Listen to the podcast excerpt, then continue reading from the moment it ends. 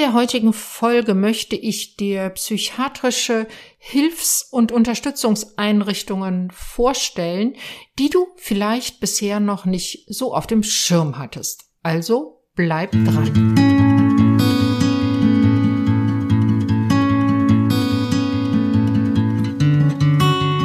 Herzlich willkommen bei Angehört, deinem Podcast, wenn du dein Leben mit einem psychisch erkrankten Menschen teilst mit Informationen und Impulsen für deine Selbstfürsorge.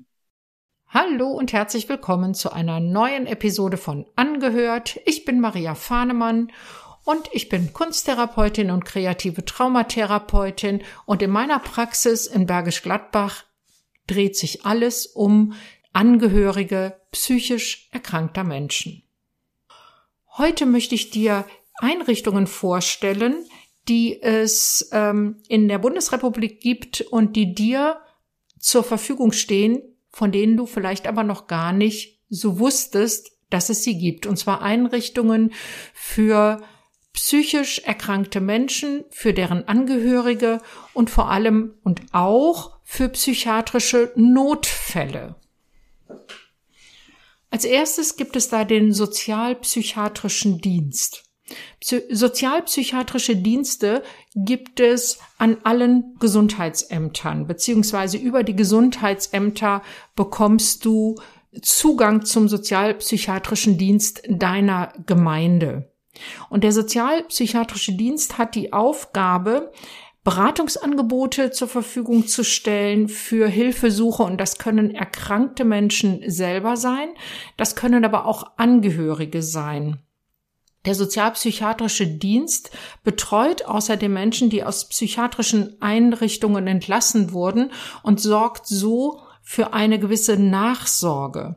Außerdem ist der sozialpsychiatrische Dienst der richtige Ansprechpartner, wenn du Hilfsangebote wie Eingliederungshilfen oder auch Betreuungsangebote suchst. Das kann zum Beispiel wichtig sein, wenn du ein erwachsenes Kind hast, das psychisch erkrankt ist, das vielleicht in einer eigenen Wohnung schon wohnt und das ein bisschen Hilfe oder auch, ja, unterschiedlich, vielleicht auch intensivere Hilfe bei der Gestaltung, Strukturierung des normalen Alltags benötigt. Dann können sozialpsychiatrische Dienste eine aufsuchende ähm, ambulante Betreuung, aufsuchendes, betreutes Wohnen vermitteln oder selber zur Verfügung stellen. Das heißt, dein Angehöriger, dein Kind meinetwegen, bekommt einen Betreuer oder eine Betreuerin an die Seite gestellt, die sich regelmäßig mit der erkrankten Person trifft, sie zu Hause aus, aufsucht und dabei unterstützt, den Alltag zu gestalten, Behördengänge begleitet oder vorbereitet oder eben auch ähm, eine Rückführung in berufliche Tätigkeit mit unterstützt der sozialpsychiatrische Dienst oder MitarbeiterInnen des Sozialpsych der Psychiat Sozial, oh Gott, das ist ja ein Zungenbrecher, der sozialpsychiatrischen Dienste machen auf Wunsch auch Hausbesuche. Was sie allerdings nicht dürfen, ist einen Hausbesuch erzwingen. Das heißt, wenn ein erkrankter Mensch oder auch die Angehörigen einen Hausbesuch explizit nicht wünschen, dürfen sich MitarbeiterInnen des sozialpsychiatrischen Dienstes nicht, auch nicht unter, und schon gar nicht unter Vorspiegelung falscher Tatsachen, ähm, Zutritt zur Wohnung verschaffen. Es sei denn, es geht um einen psychiatrischen Notfall im Sinne einer Fremd- oder Selbstgefährdung. Aber auch dann muss der sozialpsychiatrische Dienst die Polizei hinzurufen. Das Hauptanliegen der sozialpsychiatrischen Dienste soll es sein, psychisch erkrankte Menschen in die Gesellschaft zu integrieren. Psychische Erkrankungen treten ja in allen möglichen Erscheinungsformen auf. Einmal was die Art der Erkrankung angeht und natürlich auch was die Schwere der Erkrankung angeht. Und jetzt gibt es Menschen, die zum Beispiel chronisch schwer psychisch erkrankt sind und die werden dann auch über längere Zeit durchaus von sozialpsychiatrischen Diensten betreut. Aber auch wenn eine psychische Krise oder eine psychische Erkrankung bei dir oder in deinem Umfeld bei einem Angehörigen zum ersten Mal auftritt, kannst du die Hilfsangebote des sozialpsychiatrischen Dienstes in Anspruch nehmen. Und wie gesagt, der Zugang geht über die, äh, läuft über die Gesundheitsämter. Also das Gesundheitsamt deiner Stadt oder deines Kreises ist der richtige Ansprechpartner, wenn du sozialpsychiatrische Hilfe in Anspruch nehmen möchtest. Und wie gesagt, das gilt auch für dich als Angehöriger. Sagen wir mal, ähm, zum allerersten Mal erlebst du es, dass dein Partner, dein Kind, ein Elternteil oder wie auch immer in eine psychiatrische Klinik aufgenommen wurde. Und für dich ist diese Situation komplett neu, das verwirrt dich, das ähm, stürzt dich vielleicht auch in emotionale Turbulenzen, in eine, also selber in eine gewisse Krise, dann kannst du über den sozialpsychiatrischen Dienst deiner Stadt oder deiner Gemeinde Unterstützung und Hilfe bekommen. Im Notfall und Notfälle im psychiatrischen Sinn sind zunächst einmal ähm, akute Suizidalität, aber auch äh, akute Psychosen, also Wahnvorstellungen mit ähm, ja, mit einer, die mit einer Selbst- oder Fremdgefährdung einhergehen. Und auch da ist der sozialpsychiatrische Dienst ein Ansprechpartner und zwar der sozialpsychiatrische Notdienst. Und der ist auch über die Gesundheitsämter rund um die Uhr zu erreichen. Wer dir in einem Notfall allerdings auch immer zur Verfügung steht, ist, dass du zum Beispiel den Rettungsdienst rufst unter, unter der 112 oder bei Fremdgefährdung dich an die Polizei wendest unter der 110. Das nur der Vollständigkeit halber. Eine weitere Einrichtung, die ich dir vorstellen möchte, das sind die psychiatrischen Institutsambulanzen. In Deutschland ist die psychiatrische Krankenhausversorgung ja so ausgerichtet, dass ähm, für jeden Wohnbereich in Deutschland es eine zuständige psychiatrische Klinik gibt. Und eine psychiatrische Klinik bietet neben stationärer Behandlung, also Behandlung, wo man im Krankenhaus verbleibt, dort ein Zimmer bekommt und über mehrere Wochen oder vielleicht auch kürzer, je nachdem, psychiatrisch behandelt wird, bietet ein solches Krankenhaus in der Regel eben auch eine ambulante Abteilung. Und das ist die psychiatrische Institutsambulanz. Die psychiatrische Institutsambulanz Ambulanz ist dafür da, wenn, also einmal im Notfall, Notfallpatienten werden dort sofort aufgenommen. Die Institutsambulanzen bieten aber auch eine vor, eine, eine vorbereitende ähm, Beratung, wenn ein stationärer Aufenthalt ansteht. Das heißt, häufig ist der erste Kontakt in der Klinik, in der aufnehmenden Klinik, die psychiatrische Institutsambulanz. Man spricht, äh, führt ein Gespräch mit einem Arzt und es wird abgeklärt, ähm, in welche Abteilung man aufgenommen wird, ob eine Aufnahme überhaupt notwendig ist, eine stationäre Aufnahme.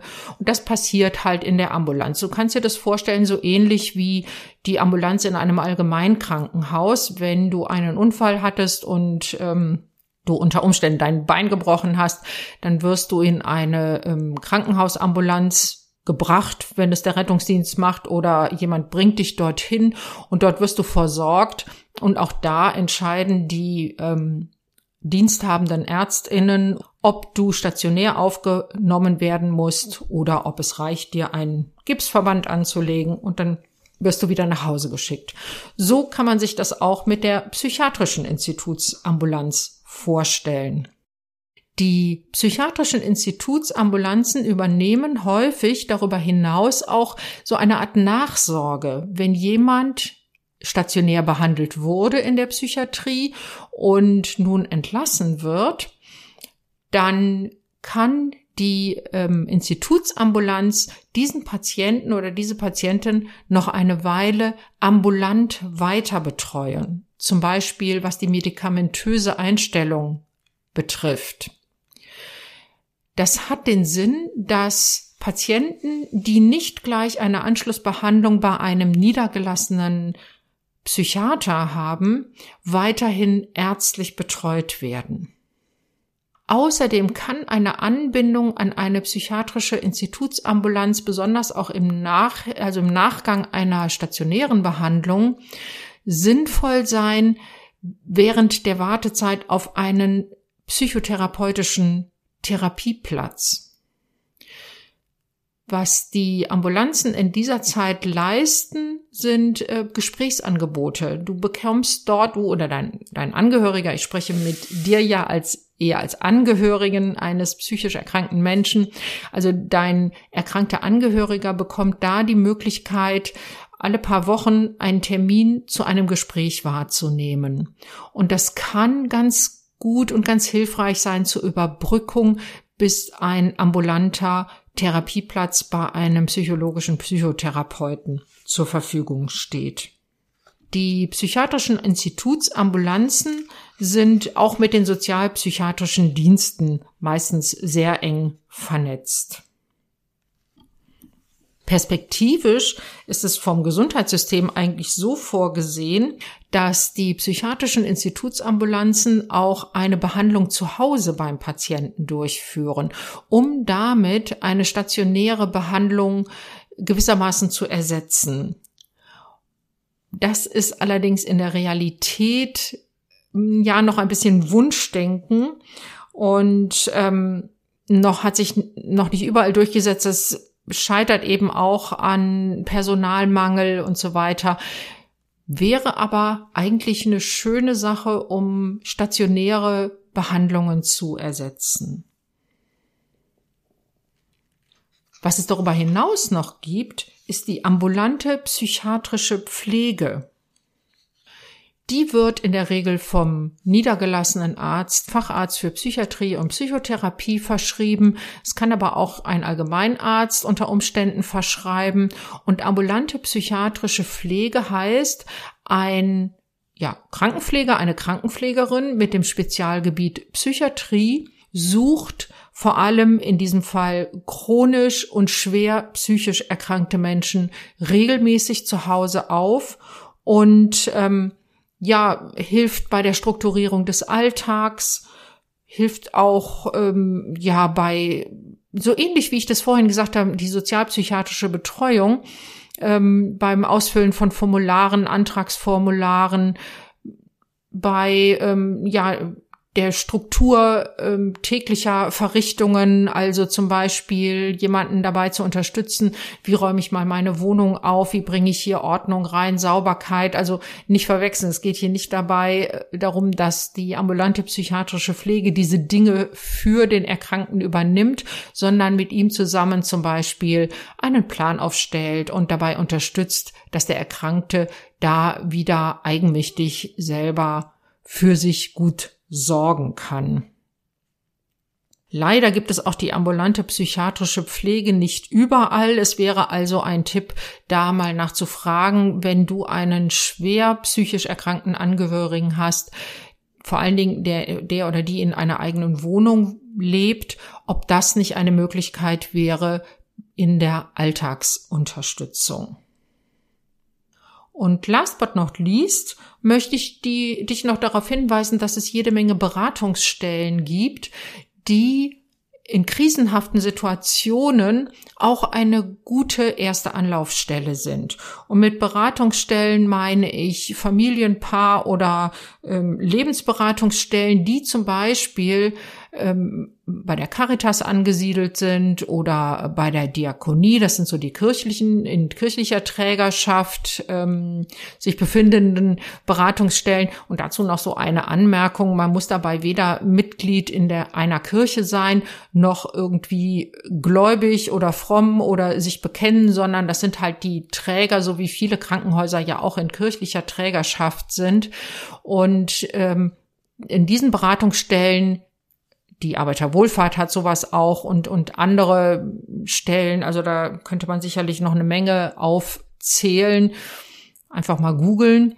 Ähm, In diesen Beratungsstellen arbeiten SozialarbeiterInnen, PsychologInnen, therapeutisch ausgebildete Menschen und die stehen für eine meist begrenzte, bestimmte Anzahl von Stunden zur Verfügung, wo man sie in Anspruch nehmen kann. Häufig sind das so zwischen fünf, acht, fünf bis acht oder auch zehn Stunden, die man dort kostenlos äh, in Anspruch nehmen kann. Und die sind auch für ähm, ja, Angehörige da und auch für ähm, Erkrankte selber, die vielleicht einfach im Moment erstmal nur das Gefühl haben, irgendwas hat sich bei mir geändert, mir geht's nicht gut, ich weiß gar nicht, was mit mir los ist. Und da können solche Beratungsstellen ganz gute Wegweiser auch ins Gesundheitssystem sein und dazu raten ähm, oder mit ein bisschen mit drauf gucken, ist hier eine Therapie oder vielleicht sogar ein Klinikaufenthalt ratsam. Ja, das sind die Stellen, die ich dir heute gerne vorstellen wollte. Ich fasse nochmal zusammen. Die sozialpsychiatrischen Dienste, die an die Gesundheitsämter der Städte und ähm, Kreise angegliedert sind. Dann die psychiatrischen Institutsambulanzen, die sich in psychiatrischen Kliniken befinden. Dann die ambulante psychiatrische Pflege, die entweder durch einen Facharzt, eine Fachärztin für Psychiatrie und Psychotherapie verschrieben werden können und die zu dem Erkrankten nach Hause gehen. Und dann diverse Beratungsstellen, wo man so als erste Anlaufstelle sich mal ein wenig Orientierung holen kann, Beratung, wie es nun weitergehen kann und ähm, welche therapeutischen oder ärztlichen Angebote zur Verfügung stehen. Da leisten die Beratungsstelle eine ganz gute Wegweiser und Wegbereiter Funktion. Und wenn du als Angehörige oder Angehöriger eines psychisch erkrankten Menschen Hilfe für dich suchst, also in Form einer Begleitung, um wieder in deine Kraft zu kommen, um wieder mehr zu dir selber zurückzufinden und deine Grenzen zu erkennen und zu achten im Umgang und in der Hilfe für deinen psychisch erkrankten Angehörigen, dann kannst du auch mich gerne ansprechen. Schreib mir doch eine Mail an kontakt.praxisfahnemann.de. Praxis Fahnemann in dem Fall in einem Wort geschrieben. Und wir können einen Termin ausmachen, entweder online oder in meiner Praxis in Bergisch Gladbach. Denn mein Schwerpunkt ist es, Angehörige psychisch erkrankter Menschen zu begleiten, zu stärken und ihnen wieder Zuversicht zu geben. Und wenn du eine Frage hast, die ich einmal im Rahmen dieses Podcasts beantworten kann weil deine Frage vielleicht auch für andere Menschen interessant wäre, dann freue ich mich ebenfalls auf deine Mail.